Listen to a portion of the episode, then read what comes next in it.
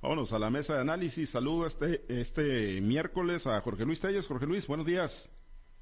Buenos días, Pablo César. Muy buenos días a Francisco Chiquete. Un saludo a Altagracia, donde quiera que, se encuentre en este momento. Seguramente va a ir llegando allá a Mazatlán, Chiquete, pues Altagracia González. Te saludo con gusto, Chiquete. ¿Cómo anda hasta el tope? Ya me imagino Mazatlán, ¿no? Sí, muy lleno Mazatlán.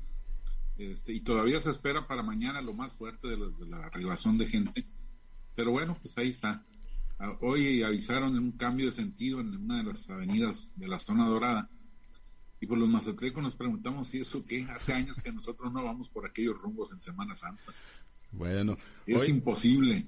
Oye, y lleno Mazatlán con todo y boicot, que dice el químico Benítez que le andan haciendo de Durango. Pues dice el químico, pero la verdad es que mucha gente de por allá, mucha gente de Torreón, de Nuevo León, de Zacatecas, quién sabe qué, qué pleitos habrá agarrado el químico. Pues sí. Aunque sí, sí hubo una, más que boicot, hubo una advertencia de de turisteros duranguenses. No vayan a Mazatlán porque ya está lleno. Pero eso es lo que nosotros mismos anunciamos, que estábamos llenos. ¿Por qué el coraje? Pues no sé. Pero pues siempre está el Camarena disponible, ¿no? Pues sí, pero mira, si la gente viene y no encuentra hoteles o no le respetan una reservación por el exceso de demanda o por sobreventa, se generan conflictos la gente se enoja, no, no entiende que, es un problema que escapa de los propios hoteles. Entonces, pues más vale que, que se les avise a tiempo a que, a que se vayan con una mala sensación de haberse tenido que ir a la arena. Muy bien. Bueno, pues eh, ahí está Mazatlán al, tope como, como se preveía después de los eh, momentos o los años de pandemia. Eh, Jorge Luis, pues ayer el gobernador Rocha ya lo había dicho el domingo, ¿no? Cuando acudió a votar en la consulta de revocación de mandato del presidente López Obrador y ayer en la semanera, pues va para adelante iniciativa, dice que quiere que los sinaloenses tengan la posibilidad en el 2024 de decidir si él, él como gobernador, se queda o sigue, se está abaratando la figura, Jorge Luis, se está utilizando netamente como un instrumento de, de propaganda política que estaría perfilando el gobernador Rocha ante esta posibilidad y veremos una repetición, una réplica de lo que hizo Morena para lo del presidente, veremos también si, porque yo no tengo duda, ¿no? Que si el gobernador propone una iniciativa va a salir en el Congreso del Estado con el nivel de control que tiene, pero veremos lo mismo, estructuras de Morena recopilando firmas para que sean ellos quienes promuevan la figura de la revocación de mandato, una posible consulta en el 2024. Pues de hecho la la iniciativa ya, ya había sido incluida en la agenda legislativa que presentó la Junta de Coordinación Política para el nuevo periodo que empezó el día primero de abril. Ahí viene como primer punto, ¿no? La ley de revocación de mandato. En aquel tiempo, cuando dieron a conocer la iniciativa, no se dieron mayores detalles. Eh, uno pudiera pensar también que se referían a, a, validar, pero ya no había necesidad de validar, ya estaba en vigor. Entonces ahí estaba ya desde que plantean la agenda legislativa, lo cual me lleva a pensar que va a ser rápido. Si está considerada dentro del primer periodo, de, este periodo de sesiones, que es ya el tercero, ¿no? Para, para la actual legislatura, el segundo para la actual legislatura, pues eh, me lleva a pensar que esto va a ser rápido. Hay muchos puntos ahí importantes a considerar. Tú lo acabas de mencionar. Acuérdate que la iniciativa federal contempla, no recuerdo en este momento, un número mínimo de ciudadanos que deben pedir, que deben ser los que impulsen, los que pidan la ratificación de mandato. Sin ese porcentaje de ciudadanos, ciudadanos estoy hablando que son ciudadanos, sociedad civil, la que debe pedir la revocación de mandato, no partidos políticos, no organizaciones, sino sociedad civil, ¿qué porcentaje va, se va a instrumentar? Esto por un lado. Por otro, bueno, acuérdense que el presidente López Obrador acaba de anticipar que va a bajar, va a bajar del 40 al 20% el porcentaje mínimo requerido para que la revocación de mandato sea vinculatoria a, al padrón con respecto al padrón electoral. Entonces, eh, yo imagino que Rocha Moya estará por ahí pendiente a ver si, si a nivel federal baje ese porcentaje para él hacer lo mismo, ¿no? Podría, mm, en su iniciativa, él podría poner el porcentaje que él quiera, ¿no? Finalmente puede sujetarse a lo que diga la ley federal, puede, puede disponer que la ley local tenga, digamos, el 20%, el 30%, el 25%, el que le pegue la gana, finalmente va a ser el Congreso, el Congreso el que va a tener que, este, que aprobar esta iniciativa de ley. Y me parece interesante también el hecho de que él la esté este, fijando para, para junio del 2024, cuando son elecciones intermedias, aunque me parece muy cargada la, la boleta, ¿no? En 2024 lo único que no hay son elecciones para gobernador. En este caso prácticamente se estaría incluyendo una nueva elección para gobernador bajo la, el modelo de ratificación de mandato. ¿Qué implica esto? Pues que implica que aparece la figura de Rocha, la figura de Rocha nuevamente en la boleta electoral. Sería el, el mismo efecto que busca López Obrador cuando pretendía a todas luces ser aparecer en la boleta electoral en el 2021 en cuanto a la revocación de mandato. Con Rocha Moya se va a dar exactamente la misma, la misma discusión. Rocha Moya, un candidato que sacó una cantidad histórica de votos, nunca alcanzada por ningún candidato a la gobernatura, entonces se va la discusión en este sentido. ¿Por qué tiene que ser el 2024? ¿Por, qué tiene que ser exactamente en la misma fecha la elección? Rocha pues tiene un argumento, si, tú quieres, bien sostenible, aunque no irrefutable, en el sentido de que para evitar ahorrarle costos al Instituto Nacional Electoral. En este caso habría que ver quién hace la revocación de mandato, si el Instituto Nacional Electoral o se da la facultad al Instituto Estatal Electoral de Sinaloa. En esa fecha, como pocas veces coinciden en trabajo, tanto el Instituto Federal como el Instituto Estatal, como el organismo, el órgano local que le llaman. En este caso, el Instituto Electoral, que estaría llevando a cabo las elecciones para diputados locales, presidente municipal, y en este caso se le, se le incluiría también la figura de revocación de mandato del gobernador, mientras que la federal pues estaría para presidente, senador y diputado federal, que estaría a cargo del INE a nivel federal, o sea, de la, del organismo que existe aquí en Sinaloa a nivel federal. Entonces hay varios puntos, ¿no? Varios puntos interesantes que había que, que había que, que aclarar, además de si la revocación de mandato del gobernador se va a sujetar exactamente a las mismas reglas del proceso electoral, que implica pues una barbaridad de cosas entre ellas que no se haga ninguna modificación 90 días antes del arranque del proceso electoral, la, vigilancia en cuanto a que no se haga campaña, la, la veda electoral y todas esas cosas en las que lo que menos se, respetó fue en este proceso federal pasado, en este proceso de revocación de mandato. Ya vemos que no se respetó absolutamente para nada. De hecho, se violaron todos los artículos de la ley.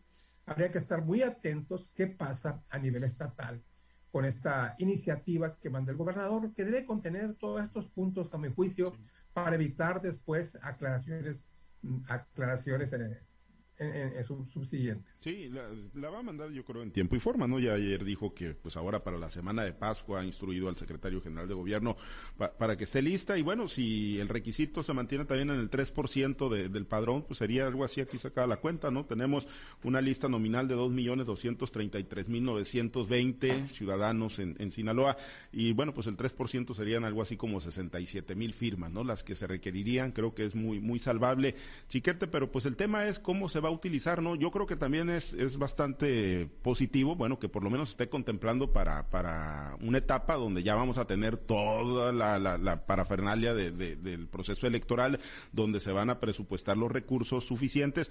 Pero bueno, el tema es, ¿para qué? O sea, ¿quién la va a promover, chiquete? Pues esa es una, una buena pregunta, pero además hay otras cosas previas. El presidente anunció que va a mandar de manera inmediata una reforma a la, al INE. Entonces, quieren un Instituto Nacional Electoral que concentre todas las capacidades y todas las facultades de manera que probablemente si, si convence López Obrador a los partidos opositores de que hagan una reforma constitucional, es probable que entonces ya no existan los organismos locales electorales. Y luego entonces será a ese INE nacional al que le toque organizar una presunta o supuesta consulta de revocación de mandato estatal. También el presidente dio a conocer que va a buscar que se rebaje al 30 o al 40 por, o al 20% el porcentaje de participación para que haya sea vinculatoria la decisión, es decir, para que sea obligatoria. Entonces, todo lo que legislen, legislen los diputados locales en este periodo, pues va a ser inútil, porque estará sujeto a que se vaya a, analizar y a, homologar con lo que se legisle luego en la federal. Y luego, pues en el caso de Rocha, fue electo por seis años, sin la salvedad de, una consulta de, revocación de mandato. ¿Para qué lo quiere Rocha? Para los que vienen. En realidad, este, pues ese es, siempre un, una serie de asegúnes. Vamos a ver, por más que vaya a ser junto con las con las elecciones concurrentes, federales, estatales, municipales, de todos modos tiene un costo. Eso es en lo que más urge invertir en Sinaloa. El, secretario de Salud acaba de dar a conocer con bombos y platillos que ya llegará materiales, de medicinas a, nuestro estado para atender el 70 o el 80% de las necesidades, ni siquiera el 100, y no digamos de, lo que de lo que se va a necesitar, sino de lo que está ahorita este, en, proceso de, ser, ser atendido. Entonces es una, una circunstancia muy, pues muy cuestionable. Es decir, ¿por qué? Por seguirle el rollo a un presidente al que le gusta este asunto de las, de, las eh, elecciones y andar en campaña todo el tiempo, someter al país y al Estado también a una dinámica similar, me parece que es una, una cosa que debe pensarse bien, que hay que hay que preguntarse a la gente si está de veras pensando en, en tener un, una, un mecanismo de esta naturaleza. Si lo tiene, bueno, pues adelante, pero hay que tener claro que no es algo para que Rocha sea sometido dentro de tres años, por más que él voluntariamente quisiera. Y quién sabe, habrá que ver cómo le va de aquí a, a los siguientes tres años porque pues la política siempre es muy cambiante y además sobre todo cuando es cuando una elección local está tan supeditada a las elecciones federales en las que un candidato carismático a la presidencia de la República, como ocurrió en el 2018, puede arrasar con todo. Acuérdense ustedes que hay un Luis Donaldo Colosio que anda por ahí tratando de construirse esa imagen. En fin, son muchas las variantes que habrá que ver. Y si lo manda, yo estoy seguro que lo va a aprobar.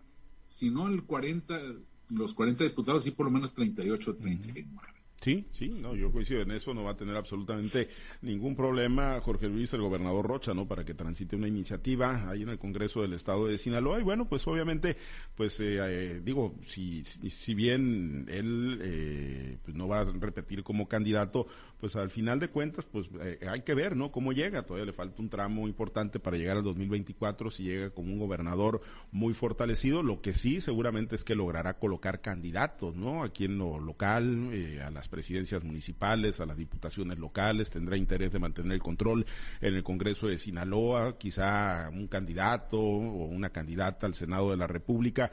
Y, y bueno, pues siempre la figura presente en las boletas del gobernador, si llega fortalecido, pues será importante importante, ¿no? Hacia dónde se inclina la balanza en esa, en esa coyuntura electoral.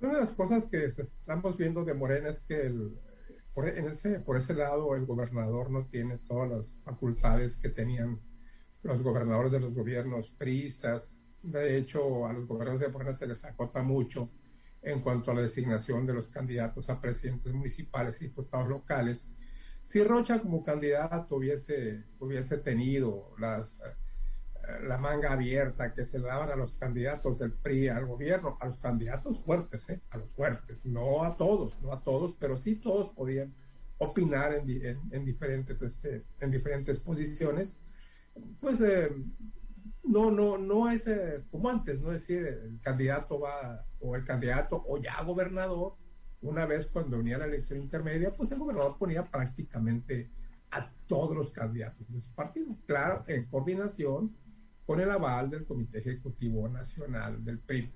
En este caso de Rubén Rocha Moya, pues yo dudo, ¿no? Dudo que vaya él a, poner a todos los candidatos, irá él a influir, a opinar en favor de varios, pero no a todos. ¿Por qué? Porque Morena tiene un, sistema de, selección de candidatos pues muy, muy, muy ad hoc, ¿no? Por encuesta, dice una encuesta que nunca nadie conoce, que nunca se a, a conocer los resultados. Eh, eso de encuesta, pues está muy, muy, muy discutible, ¿no? De que si en realidad se aplica la encuesta.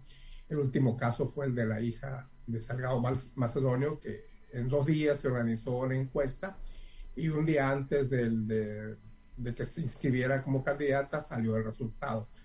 Entonces no, no creo yo que eso, que eso le vaya, vaya a ser este, facultad de Rocha. En muchos casos sí, pero no en todos. Pero no creo que eso sea, que eso sea lo relevante o definitivo de esta consulta. Rocha tiene mucho tiempo, ¿no? Mucho tiempo de aquí al 2024 para, para llevar a cabo, eh, para mandar esta iniciativa al Congreso del Estado y como bien decía Chiquete, pues esperar saber qué, qué propone López Obrador, porque si López Obrador propone bajar del 40 al 20% o al 30% y propone que, que la, la petición de la gente en cuanto, en cuanto a, a revocación de mandato sea de 2% en lugar del 3%, pues eh, yo pienso que lo más práctico es que tiene que esperarse. El argumento, te digo, es... Eh, sostenible, pero es irrebatible. Él dice pues que por, por ahorrar dinero, pero pues bien, bien lo acaba de mencionar Chiquete, también va a costar, también va a costar dinero, porque pues este es una elección más, como quiera que sea, y Rocha vuelve, vuelve a aparecer en las boletas, aunque sería una prácticamente una segunda elección como gobernador para Rubén Rocha. Y bueno, pues si bien ahorita las cosas están, va con banderas desplegadas eh, en las encuestas de, todas las casas consultoras, aparece dentro de los primeros cinco lugares de aceptación popular, pues las cosas podrían cambiar. Y más dependiendo si, si, el, si el Frente Amplio Opositor lanza un candidato, un candidato fuerte, viene un candidato fuerte a la presidencia de la República, pues las cosas podrían ser no tan fáciles como ellos están viendo. Una manera muy, muy, muy curiosa, ¿no? De cómo se ha interpretado la, la, la consulta de la ratificación o revocación de mandato, como quieras llamársele, ¿no? O sea, la especie de gran victoria que maneja Morena, ¿no? En todos los sentidos. Y lo que acá anticipábamos, ¿no? Decir, lo primero que dijimos aquí, no se vale, no es factible que lo que vayan a, multiplicar el resultado por tres, porque vayan, van a decir que fue la tercera parte. Fue lo primero que hizo Rocha, ¿no? Lo primero que hizo fue multiplicar por tres para estimar que si hubiera habido el, el 100% de las casillas, el presidente hubiera sacado 45 millones de votos. Él hubiera, él hubiera que no existe en ningún sentido de la vida y menos, menos en política. No, desde luego que no. No, no, pues no. Pero bueno, eh, con esa cuenta se casaron. Eh, Chiquete, pues eh, finalmente, pues antes de irnos nada más, eh, pronóstico, Chiquete, y no te estoy pidiendo el pronóstico del Cruz Azul Chivas para el próximo sábado. No, para lo del domingo ahí en la reforma eléctrica, ¿sale con maneras desplegadas Morena y el presidente o la oposición ahí tú crees que se vaya a mantener? Yo creo que la oposición se va a mantener. El presidente lo está previendo, ya anunció hoy en la mañana que va a enviar el lunes su iniciativa sobre el, litio, porque es lo que queda fuera de, del marco legal que le permite la Suprema Corte de Justicia. Entonces, yo creo que está cantada la, derrota. Hoy estuvo más enojado el presidente con los diputados. Antes de, de saber si van a votar en contra o a favor, ya los acusó de vendepatrias, traidores, eh, derechistas, conservadores come cuando hay y todas esas lindas este, calificaciones que le da con, tanta frecuencia. Del América no va a estar hablando, por favor. se parecen mucho, se parecen. Yo le preguntaría al gobernador si, si con tres tantos de casillas más, él y su equipo hubieran tenido tres tantos de capacidad más de acarrear gente. Porque esa fue la, la, la asistencia a las urnas. Entonces, ¿de dónde van a sacar más gente para acarrear? Acarrearon toda la que podían, ese es su piso real. Ya los demás son añadidos que vienen de las circunstancias. Pero bueno, pues cuando se trata de festejar lo que sea, se hace a costa de lo que sea. Pues sí, hasta de un chorro de agua se agarran. Bueno, Jorge, Luis, eh, pronóstico, ¿sale la reforma o se mantiene la oposición? Es, ¿Eh? curiosa la manera del presidente, ¿no? Empieza llamando a los priistas, a dos partidos a que, a que voten este, en favor de la reforma eléctrica y luego vienen, ¿no? Ah, pero si no votan son esto, es, estos son los hijos de la tal por cual, de patrias, fifís, conservadores y no sé cuántos epítetos más. Demanda, o sea, qué curiosa manera, ¿no? De, de, pedir, pues voten, voten por mí, ¿no? Ah, pero si no votan porque son esto, esto, esto. Pues, pues sí. Muy, muy al modo de, de López Obrador. Y, yo sí me reservaría un poquito, ¿no? Quizás nunca ah, faltan los traidores. Ah, vas a jugar con el score, vas a... faltan. Pero 55 votos. Las cosas se volteen. 55 votos son muchos. Sí creo que hay algunos cambios, incluso ya lo estaba adelantando el presidente de la mesa directiva, morenista. Dice que ya han platicado con algunos y que no quieren que se hagan prejuicios es decir, que no digan que los compraron, son convencimientos, pero no creo que lleguen a los 55 votos, 57 que necesita el presidente para hacer ese cambio constitucional. Bueno, pues ya, ya lo veremos el próximo lunes y estaremos platicando. Vamos a hacer, obviamente, pues ahora con motivo de los días santos, una pausa. Nos escuchamos y nos vemos el próximo lunes. Compañeros, que la pasen muy bien, chiquete, pues ahí en Mazatlán a tope. Te veo encerrado, no te veo bronceado todavía. Quiere decir que no ha salido ni a que te pegue el sol. Yo creo que no voy a salir a, que me pegue ni el sol ni el coronavirus. bueno, a cuidarse. Gracias, chiquete. Pásala muy bien. Buen día, saludos a todos. Jorge Luis, pásala excelente. Igualmente, muchas gracias. Gracias y a cuidarse mucho.